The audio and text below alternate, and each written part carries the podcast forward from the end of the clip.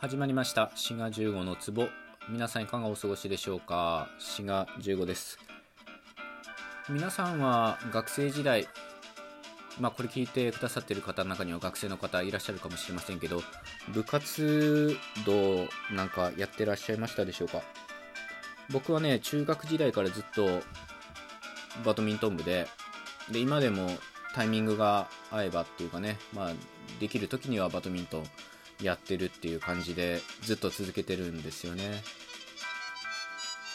どうなんだろうな。部活動って割と日本特有の文化なのかな。まあどこの国でもそういう課外活動っていうかクラブ活動みたいなのはあるんでしょうけどまあなんていうか軍隊式っていうかな。その部活を通して上下関係みたいなのを学んだりとかまあ、学校によってはねその部活動が勉学より上に来ちゃうようなとこもあるわけなので、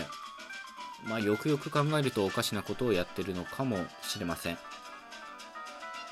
で僕はね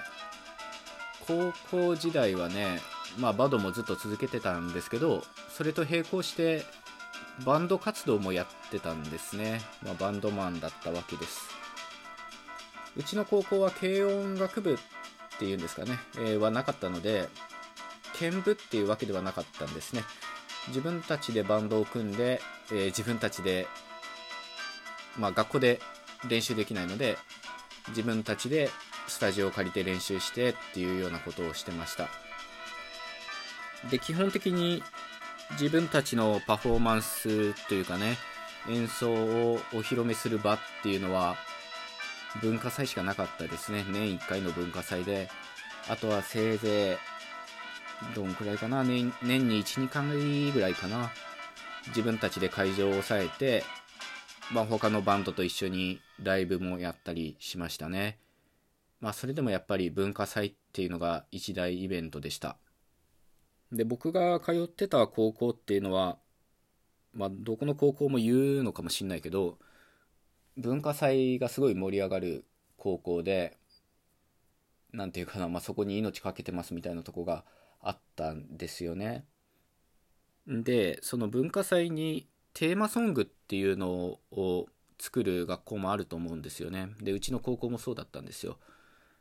で、僕が3年生の時に、うちのバンドでオリジナル曲を作って、その文化祭のテーマソングにしたんですよね。でその文化祭のフィナーレ最後体育館でみんなでぐわっとこう集まってですねそのテーマソングを熱唱しておしまいみたいな感じだったんですよね。でね当時、まあ、今はもうそうかもしんないけど当時全校生徒全部ひっくるめて1000人ぐらいいたと思うんですけどその1000人が一つの場所に集まってで最後もう文化祭盛り上がって盛り上がってフィナーレっていう時にみんなでテーマソング歌うぞってなってステージの幕が上がってですね。でその1000人の生徒が自分たちの方に向かって歓声を上げた時の興奮っていうのはすごいものがありましたね。今までの人生で一番興奮した瞬間だと思います。まあやっぱりねそういうの一回ね感じてしまうと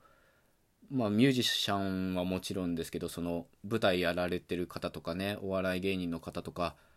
1000人であの歓声ですごい興奮したからもっと規模が違うともっと気持ちいいんだろうなと思いました。まあライブってねその見てる側もすごい興奮するものがありますけど僕も音楽もお笑いライブも行ったことありますけどやっぱりテレビとかねその画面越しで見るものとは違うものがありますよね。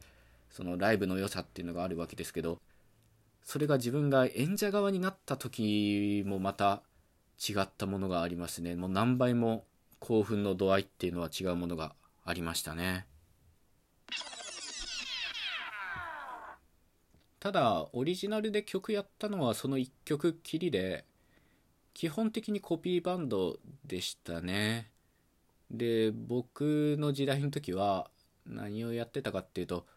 まあ、バンプとかね、ラッドウィンプスとか、あとはアジカンとかエルレとかね、割とコピーしやすいバンドがたくさんあってですね、その辺の曲をよく演奏してましたね。で僕のパートは、まあ、ギターあるいはベースでしたね。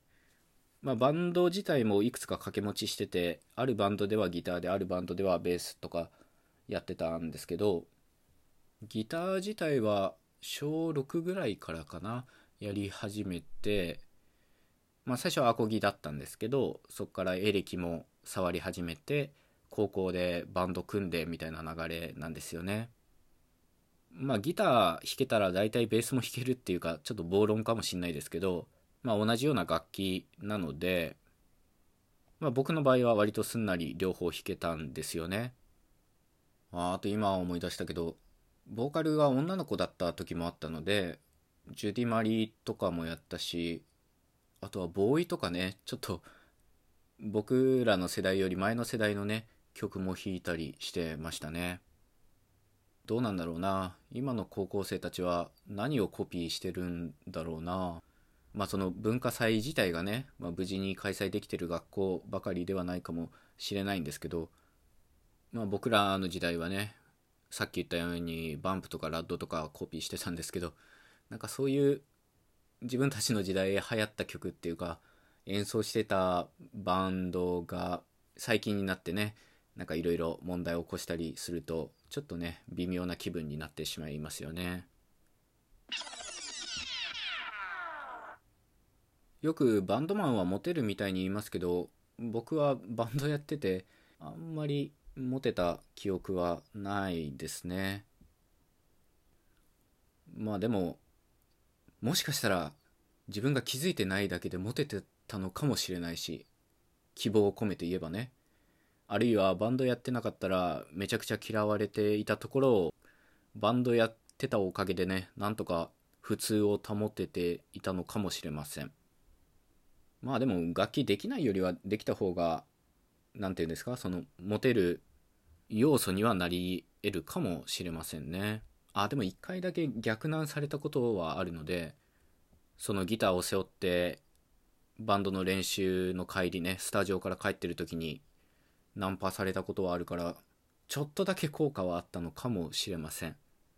ただその時はねちょっと電車の時間が迫ってたので田舎なので電車1本逃しちゃうと1時間待たなきゃいけないんでちょっとシカトしちゃったんですよね。まあでもバンドはやっててよかったなと思いますね、まあ、さっきも言ったように1000人の歓声を浴びるなんてもうないでしょうね。人生で一度きりの素晴らしい経験ができたと思いますね。今でもね、まあ、ギター自体はちょいちょい弾いてたりするんですけどバンド活動っていうのはそれ以来やってないですね。まあ、やったら楽しいのかもしんないけど、人が集まるっていうことができづらい状態だし、スタジオっていうのもかなりね、小部屋なので、まあ、密室なのでね、まあ、そういったこともあって、なかなかやりづらいだろうな。ライブはもちろんですけどね。まあ、音楽ライブは音楽ライブで割と世間を悪い意味で逃げわせちゃってるとこもあるので、まあ、いろいろありますわね。まあそのバンドどうこう関係なくその学生時代聴いてた曲を聴くとすごいその当時のことがね思い出されたりしますね。その曲とその時代っていうのが、まあ、結びついてるっていうかね、まあ、その時流行ってた曲がいろいろ思い出させる懐かしい気持ちにさせるっていうのはありますよね、まあ、いわゆる夏メロっていうやつですけど。はい。というわけで今日のトークはこんな感じで終わりにしたいと思います。最後まで聞いてくださってありがとうございました。お相手はシガー15でした。ではまた。